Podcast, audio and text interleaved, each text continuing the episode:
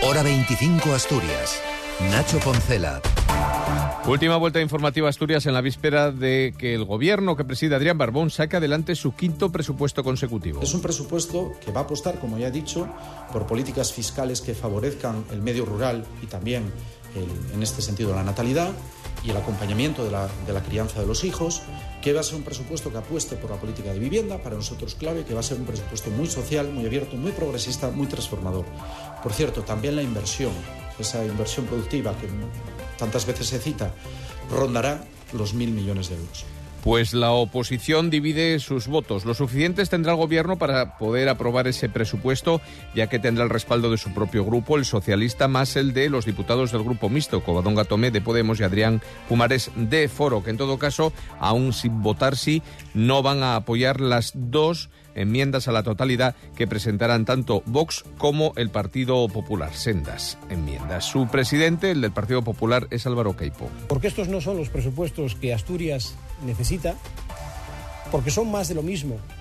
No podemos apoyarlos por respeto y por responsabilidad con Asturias y los asturianos. El debate comenzará a las nueve y media de la mañana en el Parlamento asturiano, media hora antes el sorteo esperado de todos los años.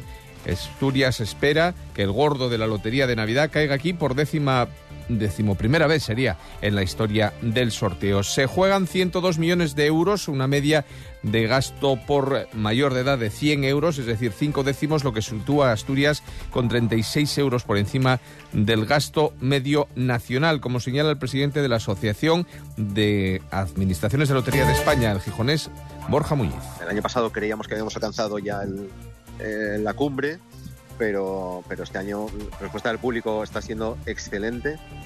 Eh, ya hemos visto colas en la calle, hemos visto eh, la gente que viene mucho preguntando por ciertos números. Hola amigos y amigas, soy Javi Estevez, chef de dos restaurantes, y os revelaré que uno de los secretos que diferencia mis menús navideños es el amplio surtido que me ofrece Grupo O Blanca, con los que además el trato es increíble. Así que yo, Javi Estevez y la gran familia de O Blanca, os deseamos unas fiestas rodeados de cariño, la mejor receta. ¿Oído cocina?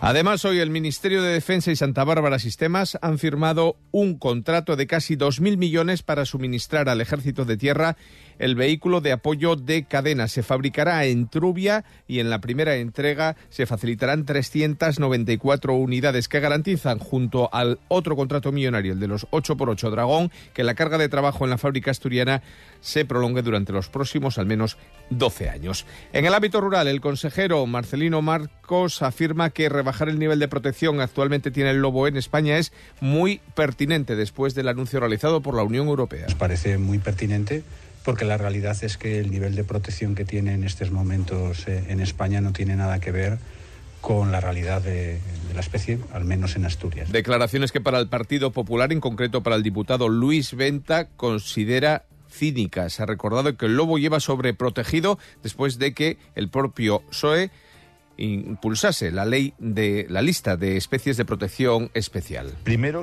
el Partido Socialista protege al lobo con destacados dirigentes de la CSA. Después votan en contra también destacados eh, dirigentes en el Congreso y en el Senado eh, socialistas de, de, Asturias. Y ahora dicen que Europa tiene razón. Y finalmente será 2024 y no este año como estaba previsto cuando se apruebe de forma definitiva el plan rector de uso y gestión del Parque Nacional de Picos de Europa, el único que en España no tiene esta figura. Se ha aprobado en la reunión del patronato que hoy también sacó adelante un presupuesto para el año que viene de más de 14 millones. Y un apunte deportivo porque el Oviedo juega su último partido del año de liga en la cerámica en Castellón. Pierde frente al Villarreal ahora mismo 1-0. Vale el gol que marcó Forés en el minuto 9 de la primera parte. En el 71 ahora mismo de partido. Villarreal B 1. Oviedo 0. Y el tiempo, pues más o menos como hoy. Algunas lluvias en la costa por la mañana y mínimas entre 7 y 14 grados. Pasen buena noche, seguimos informándoles en la SER, les dejamos ya con el deporte.